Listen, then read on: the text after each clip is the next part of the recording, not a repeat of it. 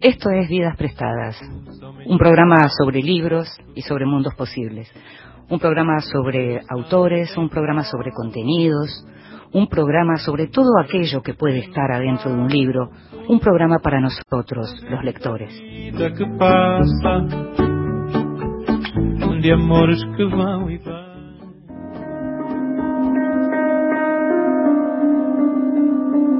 En voz alta, cuentos breves, poesía, lecturas para compartir. Y como lectores que somos, nos gusta que nos lean en voz alta, nos gusta que nos cuenten, que nos digan cosas en voz alta. Y esta vez le pedimos a Lorena Vega, a la actriz Lorena Vega, que nos leyera en voz alta, y eligió un fragmento de la obra Yo Encarnación Escurra de Cristina Escoffet. Él nunca lo confesó, pero los dos lo supimos siempre. Nos olimos el instinto. Aquella encarnación, mitad india, mitad socavón de las diabladas, se casó con ese hombre como se casa la tierra con la roca. Fue un 16 de marzo de 1813. Nos regalamos candombes una fiesta en medio de la negrada. ¡Viva los novios! gritaba la gente ahí, ¿no? ¡Viva! Yo me casaba con el hombre fuerte y él de alguna manera ya lo sabía. En realidad era con la patria con la que se casaba. Me gusta regarte, me decía por las noches. Y los ojos azul claro se le volvían casi negros. Él no era de decir lo que dicen, que dicen los hombres a las queridas o las amadas. No. Él decía que yo era como el desierto, y que a él le sobraba cuerpo para reducirme. Mi temperamento de piedra, que a lo sumo se agrieta, lo exaltaba. Él decía que yo le traspasaba sangre negra y arisca, que le sembraba cizaña, que le jadeaba venganza. ¿Y mi poder? Encaramarme como un águila, como un ave de rapiña sobre su sexo mientras él hacía de mí un reguero de malón herido. Él decía que yo era mala como los malones y a mí me gustaba el castigo de su cuerpo sobre el mío. La escuchábamos a Lorena Vega y estamos escuchando ahora de fondo un tema de esa obra justamente de Cristina Escofet, Yo Encarnación Escurra. Lorena Vega es una de las grandes actrices argentinas de teatro. Pocas veces escuchamos textos teatrales y en este caso Lorena, justamente la protagonista de esta obra de Encarnación Escurra, es también o fue también la protagonista de Imprenteros y una de las protagonistas de La vida extraordinaria junto con Valeria Lois, la obra de Tenconi Blanco, de Mariano Tenconi Blanco, que hace poquito pude ver porque se dio online en el Cervantes Online, una obra de teatro que se dio en el Cervantes y se estaba dando en Timbre 4 hasta que arrancó la pandemia. Lorena Vega, te decía, entonces es una de las grandes actrices argentinas. Si escuchás su nombre en una obra de teatro, anota.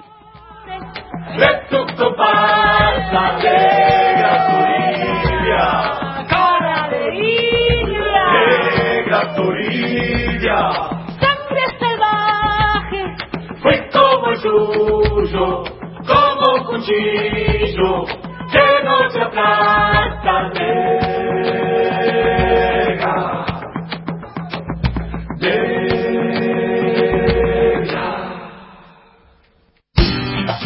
Estás escuchando Vidas Prestadas con Inde Pomeráñez.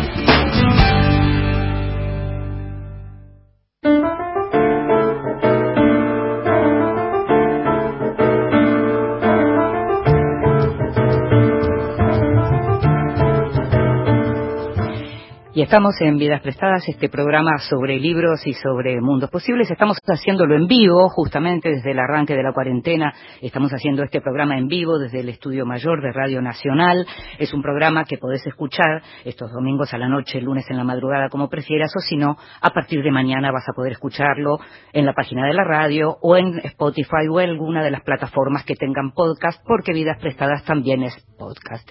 Y Vidas Prestadas es un programa que tiene justamente como, como eje, como estructura, una entrevista, y la, hacemos entrevistas con aquellos autores o, personas que tienen que ver con el mundo del libro, que nos gusta que nos cuenten cómo es su oficio, qué es lo que hacen, qué hacen día a día y cómo son como lectores. Y en este caso decidimos irnos al otro lado de los Andes, invitar a Matías Rivas, poeta chileno y editor de las colecciones de la Universidad Diego Portales, para que nos cuente primero cómo está pasando la cuarentena en Santiago y después algunas cosas que tienen que ver con su profesión. Gracias Matías por estar ahí. Hola, muchas gracias. Gracias por la invitación. Es un placer, es un placer tenerte. Con Matías nos conocemos hace unos años, habitualmente nos vemos cuando viajo a Santiago. En este caso, hace rato que no nos vemos, porque hace rato que no ando por Santiago. No sé tampoco cuándo voy a volver a estar por ahí. ¿Cómo se está viviendo el tema de la cuarentena en la capital de Chile, Matías? Eh, yo creo de manera distinta a cómo se está viviendo en Argentina, porque tenemos un presidente con menos aprobación por ende se le hace menos caso a la autoridad y la cuarentena, si bien está extendida por casi toda la ciudad, eh, se ve demasiada gente en la calle. Eso es lo que pasa en Tegor. En mi opinión, y en lo personal, eh, se, se vive como una especie de, de siniestra novela por entregas que uno todas las mañanas eh, recibe porque hay un ministro que dice cuántos muertos y contagiados y todo eso que me imagino que, se da en todos los países, pero acá, o sea, yo, yo igual trato de sobrevivir, ¿no? Esta, esta, cosa de estar encerrado no me cambia mucho mi forma de, de vivir. Pero decime, ¿ustedes entonces, por ejemplo, no andan con tapabocas de manera obligada?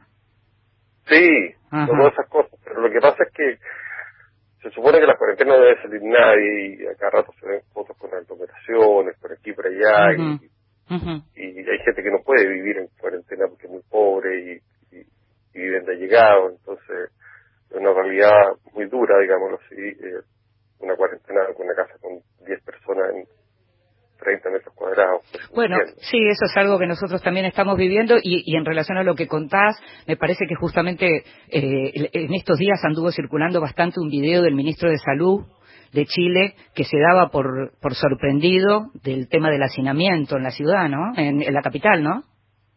Sí.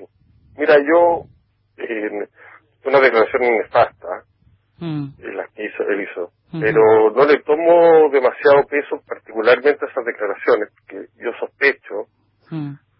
que puede pasar a ti o a mí o a cualquiera, no, en ningún caso me interesa defender al ministro, pero yo sospecho que vio algo muy feroz y después dio esa declaración. Entiendo. Una cara de choqueado y mm. infinita, digamos. Mm. Casi, casi humano. Vos decís que en realidad estuvo casi humano, claro. o sea, claro, es de los pocos gestos más humanos que le he visto, digamos. Entiendo. Mm.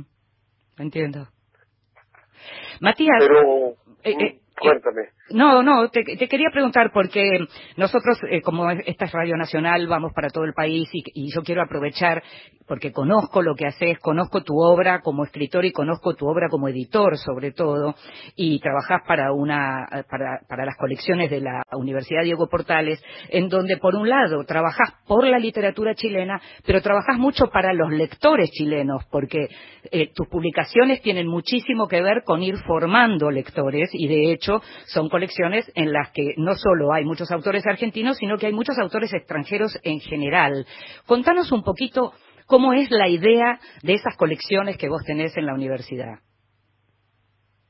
Bueno, es un privilegio dirigir una editorial como la, Universidad de Portales por tantos años, que, que tiene como finalidad fundamental no tanto o para nada una finalidad estrictamente económica, sino que la finalidad es publicar colecciones de libros que sean importantes y que lleguen al público, restituir un poco la, eh, podríamos decir un poco lo que es patrimonio, en cierta parte, entonces tengo algunas colecciones de poesía, por ejemplo, que son bastante importantes, donde está parte central de la poesía chilena, tengo otra colección de poesía latinoamericana, y hay otra que se llama Huellas, donde hay muchos autores argentinos publicados, acabo de salir Luis Tarroni publicado ahí, y luego saldrá un libro de Mariana Enríquez, y son eh, la idea de, ir armando una ficción de Latinoamérica también, ¿no? O sea, una ficción de los escritores latinoamericanos que a mí me tocaron eh, leer, que me gustan, que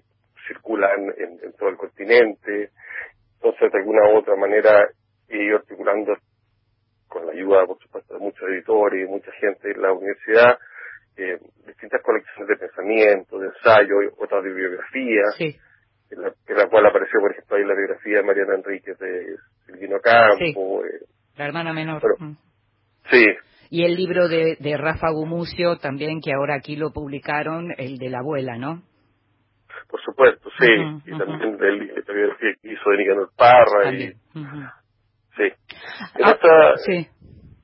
No, te decía que no, la idea mía es que también los lectores no somos eh, tan apegados, digámoslo así, a lo estrictamente nacional, por lo menos los lectores chilenos, y hay un interés por lo latinoamericano, por lo que se está haciendo, y eso a mí me, importa explotarlo, y además ahora están llegando los libros argentinos, los libros de UDP, y eso interesa aún más, digamos. Sí, eso, eso es importante. Mm, eso es importante recordar. La semana pasada estuvimos, eh, tuvimos la suerte de, poder leer en voz alta uno de un, fragmento de una de las crónicas del MBL, de Poco Hombre, del libro que llevó en estas semanas a la Argentina, y yo le comentaba justamente a los oyentes que tus libros, los libros de, la UDP, se pueden conseguir en la Argentina. No, no viene todo, pero llega bastante, y eso, la verdad que eso es, es como una, una muy buena noticia. Ahora, en tu caso, habitualmente los que trabajamos como editores en editoriales, eh, tenemos como una frase que es la de, bueno, no editamos nuestra mesita de luz o no editamos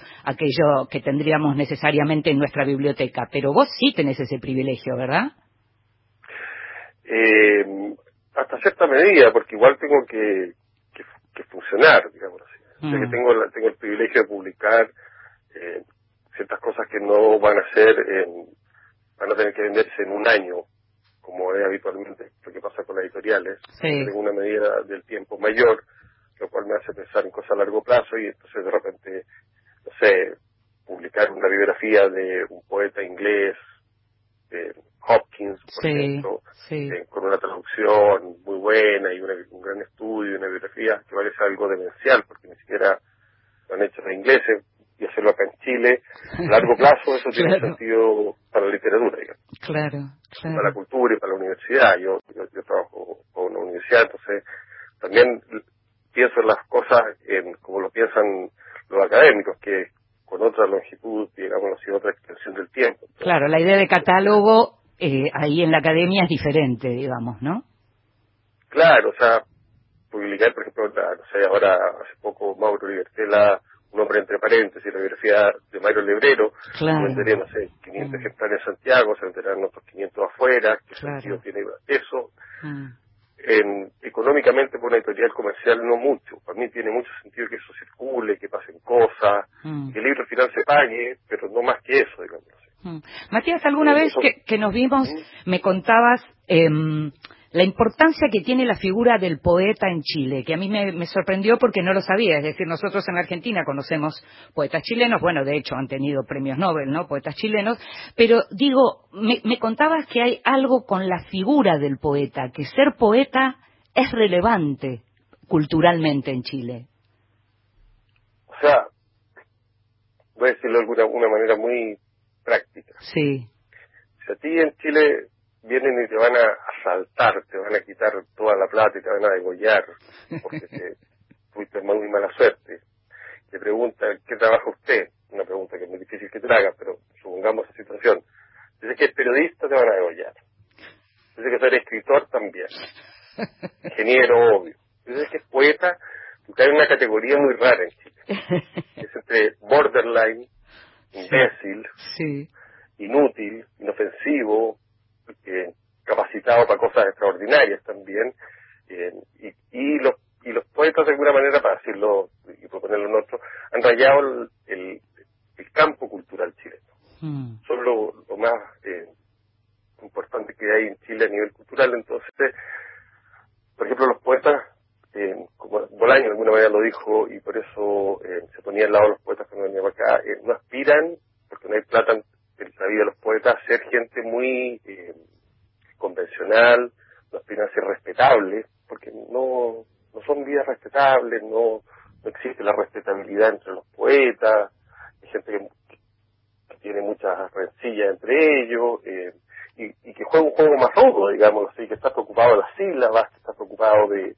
Bueno, Fowell entendía muy bien eso y cuando venía a Chile eh, se preocupaba solo de eso, digamos, de los chismes de los poetas, de ese mundo. Bueno, y ahora Alejandro Zambra salió una novela que se llama Poeta Chileno, ¿no es? De alguna manera tiene que ver con con que eh, se configura un campo cultural distinto. En el campo de los narradores, por ejemplo, existe la posibilidad que tú seas un escritor argentino y te diga yo soy discípulo de Saeta. Sí. Aquí en Chile no, es muy grave ser discípulo de cualquier persona. Hmm. tienes que ser absolutamente original, como todos los poetas. Hmm. Tú eres discípulo, eres un mediocre absoluto. Entiendo. O sea, la cuestión de lo, epigonal es lo que no se puede tolerar, Pero, digamos. bajo ninguna circunstancia. que no saben lo, a ver, el volumen de gravedad de eso. Mm. Si tú te pareces a otro, mm. lo cual revienta el campo cultural porque hace imposible el desarrollo de mucha gente, mata muchos talentos, pero también obliga a la gente a ser estructuralmente eh, rara. Estamos llenos de escritores que son originales, que no, que no siguen a nadie, como Juan Emar, Roberto Merino, eh, Adolfo Kup, mucha gente que está fuera de, en el mundo de los narradores, digo yo, porque los narradores se sienten presionados por los poetas, por esta cultura de poetas, lo cual en su primera misión es ser originales. Ahora, fuiste, el, fuiste el editor de, de Nicanor Parra, hablando de originalidad. Eh, ¿qué, vos soñabas alguna vez, soñaste con que ibas a tener un vínculo, vos que además sos poeta, ¿alguna vez soñaste que ibas a tener un vínculo tan cercano con la palabra de Nicanor Parra como para ser su editor? No, no, no, no, no para ser su editor, la verdad, pero sí, en Chile pasa que como somos pocos nos conocemos, entonces eh, es posible que tú conozcas a los poetas en la calle o que vayas a verlo alguna vez, esa posibilidad existía, la posibilidad de conocerlo de trabajar con él no, y fue una experiencia muy alucinante. Mm. Eh, fueron muchos años también, con un hombre muy obsesivo, muy que tiene esa cosa que yo hago la diferencia, que hay muy buenos escritores y hay genios. Mm. Y a veces los buenos escritores eh, trabajan de una manera muy distinta a los genios. Por Él elegía muy bien con quién juntarse al mismo tiempo o a quién recibir. Sí, era muy estratégico, pensaba como poeta, entonces estaba todo el día calculando aunque se los locos, y no, a mí me da lo mismo, en verdad, eh, estoy retirado a las cruces, pero eh, estratégicamente. O sea, mm. por algo a una poesía como la de él, la de Nicanor Parra, que de alguna manera está vinculada a la poesía de Néstor Cardenal, está vinculada a una serie de poetas eh, latinoamericanos, mm. él le, le puso antipoesía porque quería ser original, digamos. Mm. Digamos. Ahora, si yo te... un personaje muy, muy inquietante, muy interesante. Si yo te preguntara, por ejemplo, bueno, a ver, Matías, yo quiero saber y conocer la poesía chilena. Me gustaría que me dieras tres nombres de poetas chilenos de todos los tiempos que no puedo no leer. ¿Qué nombres me darías? Enrique Lin. Sí. Hoy día en Chile pega cosas como mucho más fuerte que todos los demás. Sí. Nicanor Parra mm. también. Creo que es esencial para entender eh, Chile. Eh, y bueno, hay está Neruda, la Mistral, Midot, toda esa gente, digamos, mm. que, me imagino que todos los conocen. Yo creo que, no sé, Vicente Huidobro es un personaje muy enigmático y muy interesante. Muy interesante. A mí me mm. interesa mucho. Eh, mm. Me parece un, personaje también como de vuelo latinoamericano. Entonces, yo diría Huidobro, Parra y Lin. Mm. Mm. Y por sentado que la gente conoce a Neruda y a la Mistral, por lo menos de oídas. Sí, no, no, sí, se lo, es verdad, son los nombres más conocidos precisamente porque además fueron los, los premiados, ¿no? Con el Nobel en su momento. Y si te preguntara por narradores y narradoras, porque ahí vi que, por ejemplo, publicaste algo de María Luisa Bombal, ¿no? Acabas de publicar algo. Mm. Eh, ¿Tú me dices actual o en general? No, en general, yo te diría lo mismo. Yo te digo, profesor Matías Rivas, dígame tres narradores o narradoras chilenos que yo no puedo no haber leído. Eh, Qué difícil. A ver, hay una narradora que me parece fundamental que se llama Marta Brunet. Ajá. que, tuvo algún vínculo con el grupo Sur incluso. Ah, mira. Publicada por Lozada.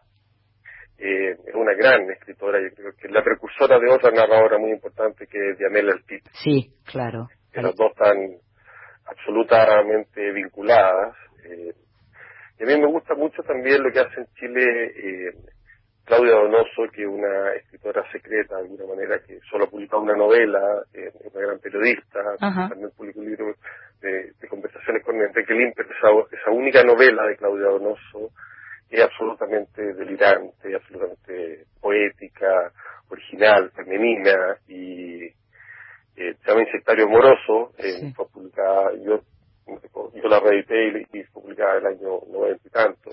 Germán Marín también me parece otro hombre fundamental, hablando de hombres de, narrativa, pero mujeres eh, me quedo con esa, Claudia Donoso, mm.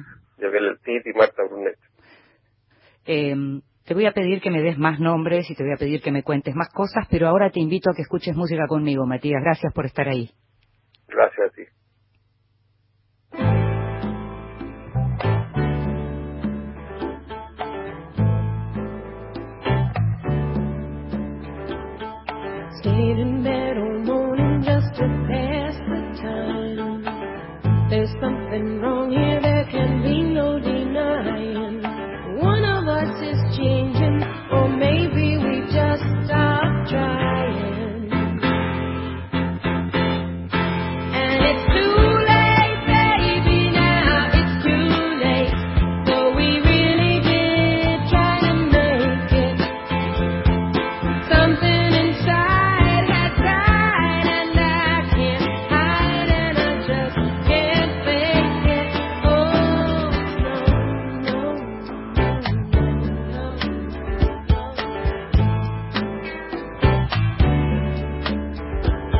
It used to be so easy living here with you.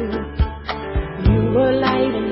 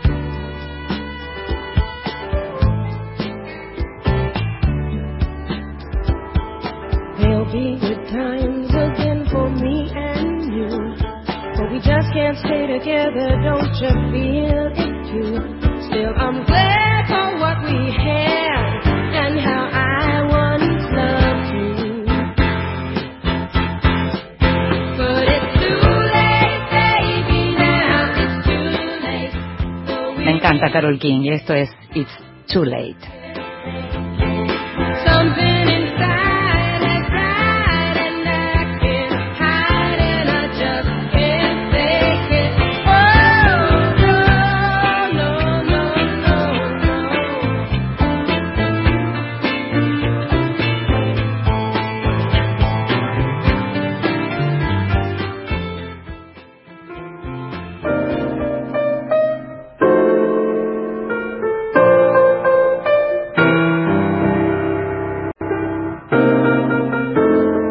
Extranjero, libros de los que se habla en el mundo.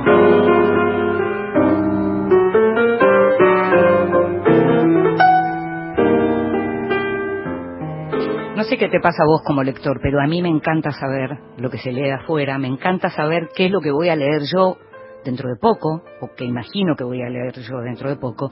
Y justamente hoy te voy a hablar de la nueva novela, que en realidad no es una nueva novela, es una novela que se escribió hace más tiempo, pero que recién ahora se traduce al español, la novela, te decía, de Rachel Cusk. Rachel Cusk es eh, canadiense, nació en Toronto, pero vive en el Reino Unido hace mucho tiempo y es una escritora de la que ya te hablé en su momento y te conté que tenía una trilogía importante, A Contraluz, Tránsito y Prestigio, tres libros que muchas veces se me confunden los nombres porque en realidad todos tienen que ver con, la misma historia, la historia de una escritora, que es una escritora que tiene que ver con, con ella misma en muchos sentidos, que se llama Faye y te conté que hace algo raro Rachel Cass, que es como si mantuviera la estructura de una novela, pero adentro pasan otras cosas. ¿Por qué? Porque hay un personaje, pero en realidad los que van contando sus historias son aquellos con los que ella se va cruzando. Esto que parece así difícil cuando vos lo lees en sus novelas, te resulta como con cierta naturalidad, pero es como una experimentación, como un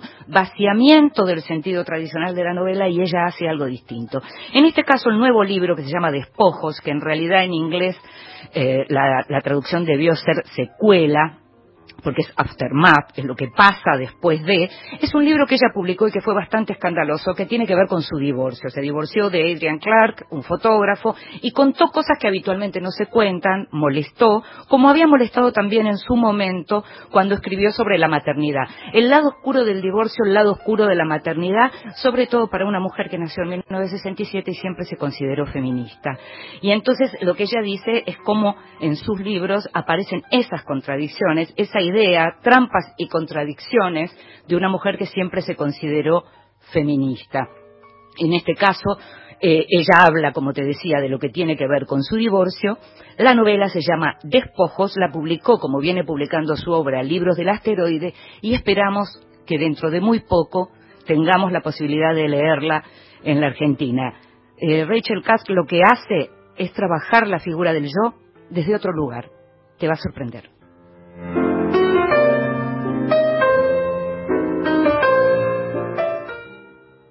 Emilio Pérsico, secretario de Economía Social del Ministerio de Desarrollo de la Nación y además dirigente del Movimiento Evita. Llega el día, Mario Giorgi. Los compañeros que trabajan en la economía popular, eso está frenado, entonces es un recurso que no está llegando al barrio, el Estado está ayudando de distintas maneras, pero la situación es muy difícil. Lunes a viernes, desde las 5 de la mañana. Cuatro millones y medio de compañeros que se autoinventaron el trabajo. Ese trabajo hoy está con mucha dificultad. Por Nacional, la radio pública.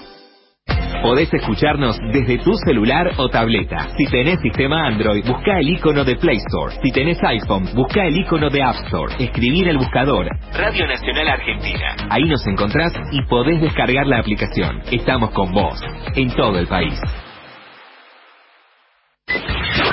Próximo programa, Noches Argentinas, con Eduardo Barone y Graciela Guiñazú. Hola, soy Sandra Mianovich y desde Radio Nacional te quiero proponer que nos cuidemos.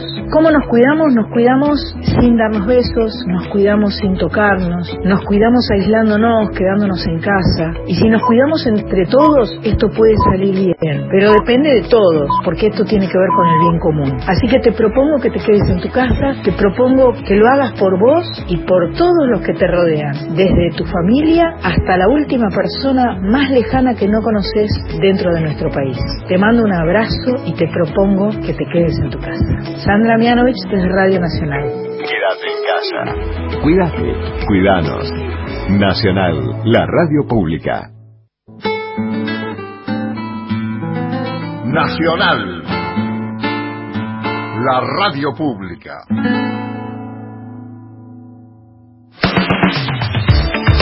Continuamos en Vidas prestadas.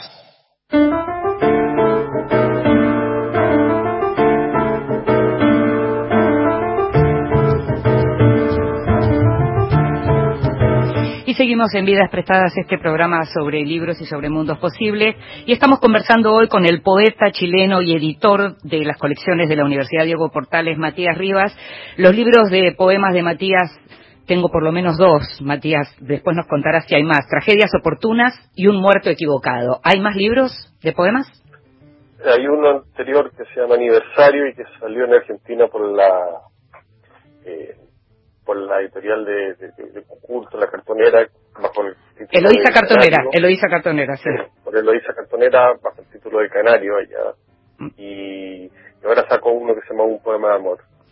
Matías, vos que sos poeta y sos editor, cuando vos lees a un narrador, ¿sabés si ese narrador además es poeta? tuyo, sí. Mm. sí.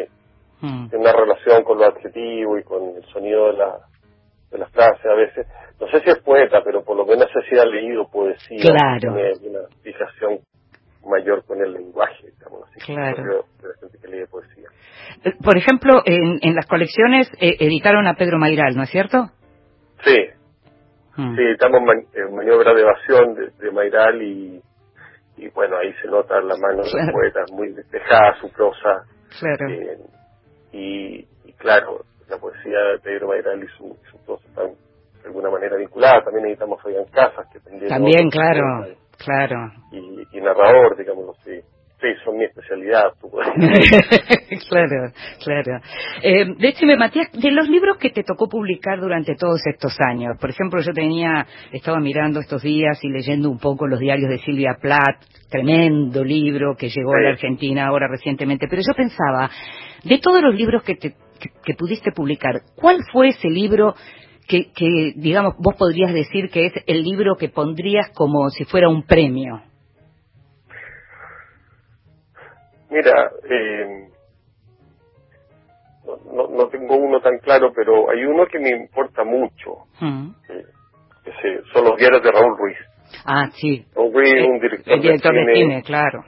Sí, chileno y que vivió en Francia durante mucho tiempo y, y la publicación de su diario eh, fue un acontecimiento bastante importante a nivel chileno porque no hay diarios de vida equivalentes. Creo que a nivel más que chileno también podría decirlo.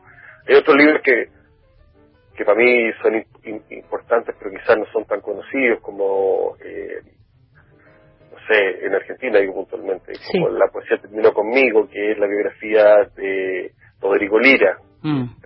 que es un poeta que se suicidó y, de alguna manera esa biografía es una historia, eh, no sé, de Chile, eh, de los años 70, 80, Mm. No sé, están los de Donoso también. Claro, claro.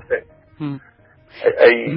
bueno, y creo que el otro que fue muy importante para mí, en lo personal, son el Liar, Rey Mendigo de Nicanor Parra, que es su versión del Rey Liar, que, que entró a ser uno de los libros más vendidos en el ranking por meses. Y Qué bárbaro, claro. Era insólito que los chilenos estuvieran leyendo el Liar en versión de Parra y, no sé, me parecía alucinante, fue uno de los primeros libros que saqué, así. Mm. Vos sabés que creo recordar a, eh, un texto de Alan Pauls sobre los diarios de Raúl Ruiz, puede ser, ¿no?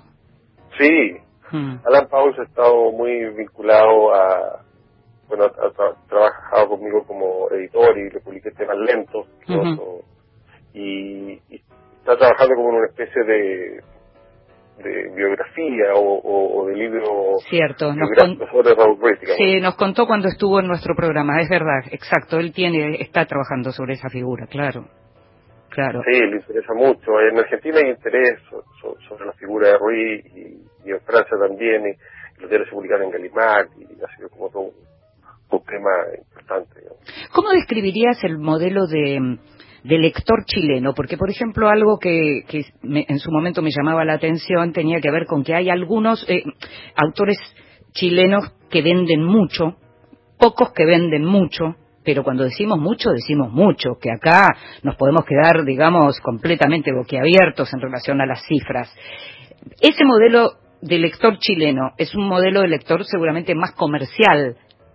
¿Cómo definirías vos si hay, hay como, como distintos em, a ver, sectores de, de, lectura en Chile, ¿cómo, cómo lo definirías? De yo, esto lo aprendí siendo librero en Chile, que es como la forma que uno diferencia. Yo durante algunos años trabajé en una librería eh, cuando era joven, y, bueno, ahí hay tres tipos fundamentales de lectores. Hay unos que son lectores que van todos los días a las librerías, que mm. compran libros ya sea pueden ir a la librería usado, a la librería de nuevo, depende de su, de su economía, pero son gente que le gusta comprar libros, son adictos. Y ese, cuando es chileno, a diferencia de cuando es argentino, cuando es eh, español y todo, no es un seguidor de tendencias, por ejemplo. Entiendo. Es un tipo conservador, que es capaz de copiar los, diarios de Montaigne, es capaz de, o sea, que habitualmente está en, armando una biblioteca hacia el pasado. Es un mm. lector el cual entonces tú vienes a Santiago y te, te fijas una vidriera, una vitrina, lleno de libros eh, que no son nuevos, digamos, son reediciones. Eso importa mucho. Eso tiene parte importante del mercado. Hay otra parte que tiene que ver con lo estrictamente comercial eh, y que está dado por algunos bestsellers internacionales eh, y que repercute mucho acá y por, bueno, por algunos bestsellers también nacionales. Cada día hay menos bestsellers chilenos, debo decirlo yo. Han como, o han ido cambiando, han ido mutando, ya no son de ficción. Ahora es no ficción más, ¿no es cierto? Claro. Mm. Son, libros de historia o libros de raros, no sé, cosas freak. Eh, eh. Baradit, Contardo, ese tipo de autores. Pero bueno, pero Baradit y Contardo, o sea, Contardo está dentro todavía del mundo de la cultura y Baradit podría no ser todo todavía también, hay otras cosas que, que, se exceden eso, digamos. Pero sí, eh, y yo llamaría que, y eso yo, yo, diría la tercera parte, o sea, está el lector como culto, el lector, eh, digamos así, que consume la moda y que la moda suele ser eh, muy diversa y puede estar desde la autoayuda hasta un libro de un general que vivió tres guerras, que fue un super bestseller acá. Eh, y está el tercer grupo de que son lectores que siguen la cosa como política, el periodismo. Mm. Eh, y eso hoy día se ha fortalecido mucho por los movimientos sociales, por todo lo que está aconteciendo en el país. y esa gente lee, como tú dices, a Costardo, lee a Baradit, lee, a tipo que se llama Daniel Matamal, la gente que hace periodismo eh, también latinoamericano, o sea que tiene intereses como políticos, de ensayo. De actualidad, digamos. Sí, actualidad. Mm. Ahora, internacional. Mm. Ahora, vos también escribís eh, columnas de actualidad. ¿Qué te gusta de eso? Porque vos escribís en la tercera, escribís en algunas otras publicaciones, textos que tienen que ver con lo que está pasando, son un periodismo más, si se quiere, periodismo del yo, si se quiere, pero eh, escribís columnas, ¿qué te gusta de eso? Eh, yo pasaba por distintas etapas. Durante un año me tocó ser el crítico de, libros desde Clinic y tenía un seudónimo que se llamaba Mao Zedong y durante todos esos años me dedicaba a destrozar libros o a tratar bien algún otro, eh, como haciendo la revolución como Mao. Y ahí, bueno, la disfrutaba eso. Después me, me aburrió mucho eso, el tema de comentar libros, también lo hacían en Mercurio al mismo tiempo. Sí. Y poco a poco, lo que me interesa fundamentalmente, suena muy cliché, a esta altura hay gente que comenta mejor política que yo, o, o por lo menos los lectores no esperan de mí eso, yo espero contactarme con ellos por temas, no sé, hoy día escribí sobre los besos, mm. eh, por temas que tienen que ver con la intimidad muchas veces o con lo que la gente ve en las calles y eso vincularlo a la literatura, a lo que cine, a lo que esté viendo. A mí me interesa eh, hoy día cada vez más, digámoslo así, eh, exceder un poco el campo cultural sin salirme de él. Eh, hay mucha gente que se sale del campo cultural, que son gente de la cultura, que se sale a opinar muchas cosas y a veces es muy interesante, pero a veces suele desfigurar como personaje no es mi interés, porque no, gente que opina demasiado, eh, estoy rodeado de ellos. Mm. Como editor, entonces, no es que me cuide, sino que me aburro. Pero tus libros son siempre solo de poesía, ¿no? Sí, tengo un libro de ensayos, mm. eh, se llama, mm. sí, tengo un libro de ensayos que se llama Interrupciones y que son ensayos breves, ensayos más largos, y claro, escribo en, en la tercera, que en la actualidad una columna todos los domingos, domingo por medio, y escribí en la revista Capital, que acaba de cerrar. Eh, y, bueno, me interesa tomar el pulso más, yo te diría, que a la política, a la vida social. Sí, a la sociedad, claro. Mm. Mm. Eh, entonces me interesa como esa, algo que, que en Argentina está muy desarrollado y que acá se desarrolla un poco menos, que es la vida de café, eh, la vida de, la, de, andar por la calle y conversar no sé, con que se parte por delante y, reírse y, poco observar cómo vamos cambiando. Una idea de postales, digamos. Lo bueno, de hecho, lo que hacía Mayral en el diario Perfil, ¿no? Ese tipo de... de o, mitología de Bartes, por, también podríamos ir por ahí, ¿no? Eso me interesa mucho, claro. La comida, lo que ve, Porque yo creo que la política está ahí. Sea, no es que me interese, porque comentadores de lo que está haciendo Piñera, lo que está haciendo el ministro Maliani en salud, digamos así, eh, hay otra gente más que, hace eso en el diario puntualmente. Yo me turno con Fuguet y los dos eh, lo que hacemos, claro, de alguna manera vincular la, vida cotidiana. Sí, claro. De manera muy distinta con, eh, con las experiencias también individuales, culturales que tenemos, que están también, son igualmente privadas. Yo creo que hoy día que estamos además confinados, cada vez nos, damos más cuenta que esa cosa que Foucault llamaba las tecnologías del yo, la, el poder está muy centrado en las decisiones íntimas que tenemos, personales. Ahora, Matías, a, Chile eh, la, la pandemia llega muy poco después de un momento que los agarró a todos en la calle, digamos. Es decir, en Chile pasaron de estar todos en la calle a tener que volverse a casa por el virus. ¿Qué, eh, ¿Y qué, quedó entre paréntesis? Porque todavía, digamos, tuvieron que postergar lo que va a ser la votación por, el, por cómo van a, van a llevar adelante la nueva constitución, tienen que votar en ese plebiscito. Pero digo, es como un paréntesis diferente el que están viviendo los chilenos, eh, un suspenso diferente porque fue muy diferente lo que pasó el año pasado a lo que venía pasando, ¿no?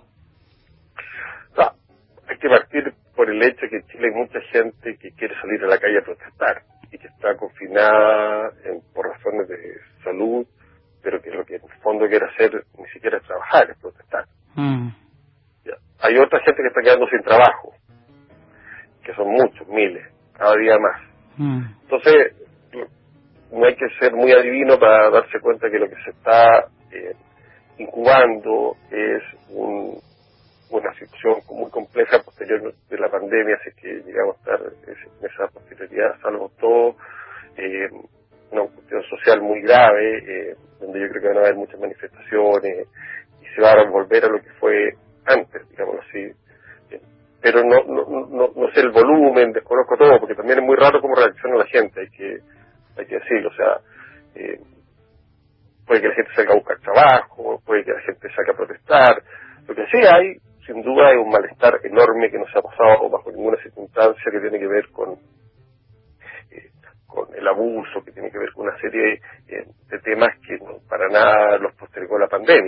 pandemia, o sea, claro. Claro. la mente de los chilenos o de parte importante de los chilenos circulando y eso para bien o para mal en el sentido de, que la pandemia puso un paréntesis que es rarísimo. Es mm. más raro vivirlo porque, fíjate si tú estás en medio de las protestas y en esa situación, el que era protagonista de aquello, que son muchos jóvenes, hoy día están encerrados. Claro. Mm. Entonces, esos jóvenes que están encerrados no, es un encierro común para ellos. Entiendo. Es un encierro mucho más obligatorio y por ende yo creo que eh, lleno de complejidad y más tortuoso, eh, y uno lo ve por las redes sociales que se quieren expresar y quieren salir a la calle. Eso además de la gente que está pasando por el hambre y por otras cosas que están pasando en Chile, me imagino que está pasando en todos los países. Claro, por supuesto, por supuesto. Ahora, ¿es posible imaginar que cuando se haga ese plebiscito, por ejemplo, sea negativo el resultado en relación a una nueva constitución o efectivamente una gran mayoría de Chile quiere una nueva constitución? Mira, eso se supone suponemos todos que la gran mayoría de Chile quiere una nueva constitución, mm. pero la erosión que puede producir eh, la pandemia, yo no sé qué va a terminar, digamos así, porque eh, en el sentido que el miedo que se va a generar, el, miedo al hambre, las campañas que se van a producir mm. vinculadas o a esa... Montadas en ese miedo, claro, montadas en ese terror, claro. miedo, yo supongo que va a ganar y sospecho que va a ganar la nueva constitución, digámoslo así. Mm. Eh, pero pero me imagino que eh, para, los tipos que están por que no se haga la nueva constitución eh, van a tener un aliento que es el miedo. Mm. Entonces, la nueva constitución van a decir cómo vamos a hacer una nueva constitución en este momento si ya hay problemas. Sumarle problemas claro, entiendo. con ese discurso, y ese discurso capaz que no sé cuántos le irán a comprar o no. Claro. Matías, te hago la última pregunta. ¿Cuál es el libro que más veces regalaste en tu vida? Eh, poema de amor de Idea Vilariño. Mm. Muy lindo. Hermosa, hermosa poeta. Tenía que ser un libro de, de, poemas. Matías, te agradezco muchísimo, muchísimo que hayas estado ahí. Me encanta siempre charlar con vos. Esta vez no estamos charlando comiendo como siempre, estamos charlando por teléfono y en público, pero es siempre un placer escucharte. Esté muy bien, muchas gracias por la invitación y eh, un gusto estar contigo y escucharte. estamos, espero que nos veamos pronto. Estábamos escuchando a Matías Rivas, poeta chileno, editor chileno y alguien que realmente quiero y admiro muchísimo.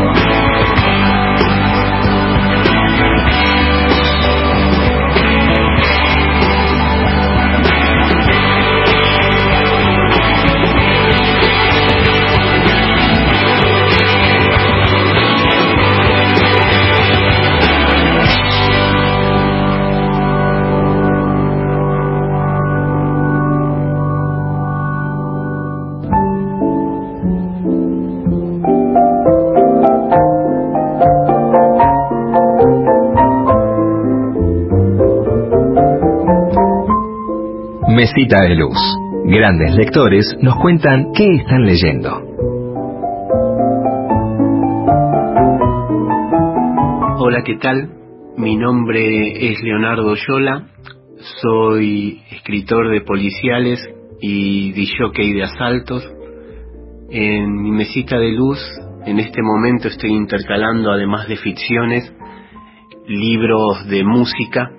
Me encanta una editorial nacional que se llama Dobra Robota, que están haciendo un trabajo excelente al traducir una colección extranjera que se llama 33 un tercio, que bueno, originalmente fue creada para proponer análisis históricos y críticos de discos fundamentales del rock y del pop, escritos por diversos ensayistas, periodistas, académicos y músicos. Em, estuve leyendo de ellos el Marky Moon de Television, también el que hicieron de Velvet Underground y Nico, y con el que me estoy castigando y de lo lindo es el Select Ambient World volumen 2 de Apet Twins que escribió Mark Weidenbaum donde cuenta un poquito que los DJ atrapan a la gente y los hacen viajar un par de horas. Y generalmente ese viaje dura lo mismo que un documental o un buen libro que uno atrapa a los oyentes, atrapa al público, atrapa a los lectores y los eleva en un viaje real que tiene un principio, un desarrollo y un final. Bueno, nada, eso. Me encantó y lo quería compartir con ustedes. Lo escuchábamos a Leo Yola, el autor de Kryptonita. Tal vez recordás ese libro de Leo que además se convirtió en una película. Eh, Chamamé, también es otra de las novelas de Leo, que también es autor de libros para chicos, escribió un libro que se llama Sopapo, para chicos de unos ocho años más o menos, y acaba de publicar Ultratumba, que, en donde tiene que ver la historia con una relación de pareja entre dos mujeres dentro de la cárcel, y hay un motín carcelario que se termina convirtiendo en una invasión zombie, bien en el estilo Leo Yola, que te decía que es DJ de asaltos y efectivamente es el DJ que todos queremos tener cada vez que hacemos una fiesta.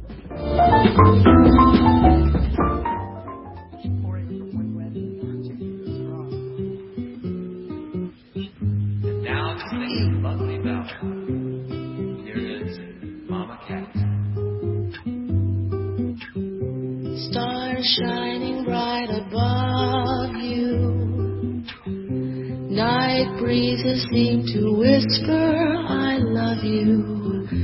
Birds singing in the sycamore tree. Dream a little dream of me. Say nighty night and kiss me. Just hold me tight and tell me you'll miss me while I'm alone blue as can be. Dream a little dream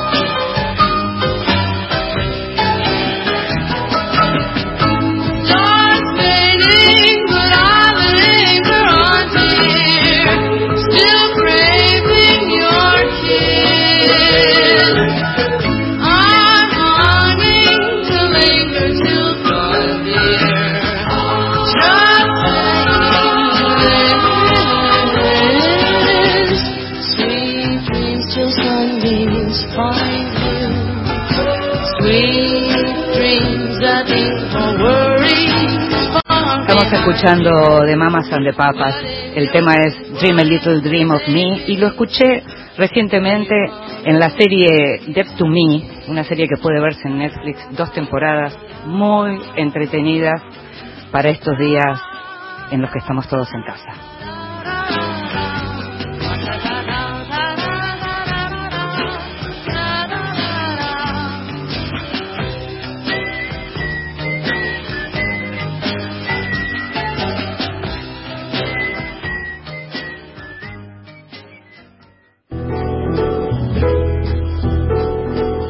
Libros que sí, títulos nuevos y no tan nuevos que son imperdibles.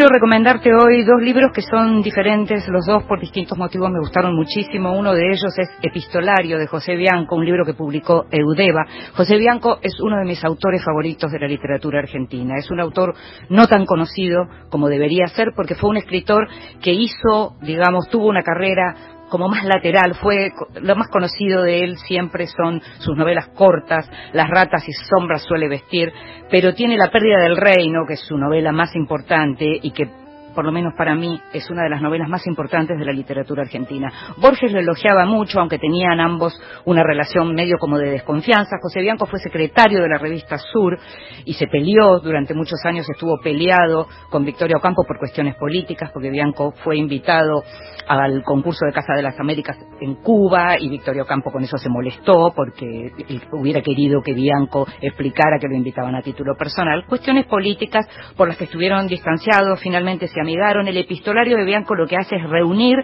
todas sus cartas, las que se pudieron conseguir, hay cartas amorosas de la relación que él tuvo con otro grande, con Enrique Pesoni, dos grandes traductores, Bianco y Pesoni, esas cartas no están porque esas cartas se quemaron, pero sí hay cartas a Bioy Casares, hay cartas en las que él habla de su relación con Borges, cartas con Victorio Ocampo, con Silvina Ocampo, con María Rosa Oliver, epistolario de José Bianco para quien quiere a este autor es una obra que nos completa la vida de, Bianco. Y el otro libro, que es un libro perfecto para lectores, que es un libro que si sos lector y te gusta la lectura, no puede no gustarte, es La Biblioteca en Llamas, que cuenta en principio lo que fue el incendio de la Biblioteca de Los Ángeles, que ocurrió casi al mismo tiempo que ocurría Chernobyl y que, de la que se habló poco, pero a partir de esto, Susan Orlean, la autora, es un libro de editorial Planeta, cuenta la historia de esta biblioteca y de las bibliotecas, y de los incendios de las bibliotecas, y de cuestiones que tienen que ver con género, porque al contar la historia de la biblioteca cuenta también la historia de los distintos directores que pasaron por la biblioteca de Los Ángeles. Es un libro espectacular, es un libro que tiene que ver con todo lo que nos gusta a los lectores, es un libro que además cuenta la historia de quien, del pirómano, de Harvey Peake, el que incendió la biblioteca, que era un aspirante actor que andaba por ahí, un pobre desgraciado, podríamos decir, que también es una gran historia la que cuenta Susan Orlean. Entonces, el epistolario de José Pepe Bianco y la Biblioteca en Llamas, dos grandes libros para grandes lectores.